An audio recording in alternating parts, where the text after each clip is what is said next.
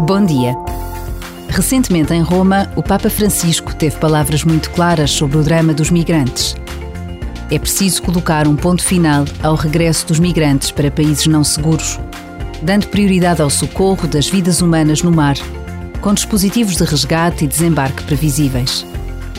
E acrescentou: Sintamo-nos todos responsáveis por estes nossos irmãos e irmãs, que há demasiados anos são vítimas desta gravíssima situação e rezemos juntos por eles. Por vezes, basta a pausa de um minuto para trazermos à memória a vida destes homens e mulheres, cujas vidas são marcadas de uma forma tão dolorosa pela desumanidade. Que Deus os proteja e nos ajude a sermos mais atentos ao próximo.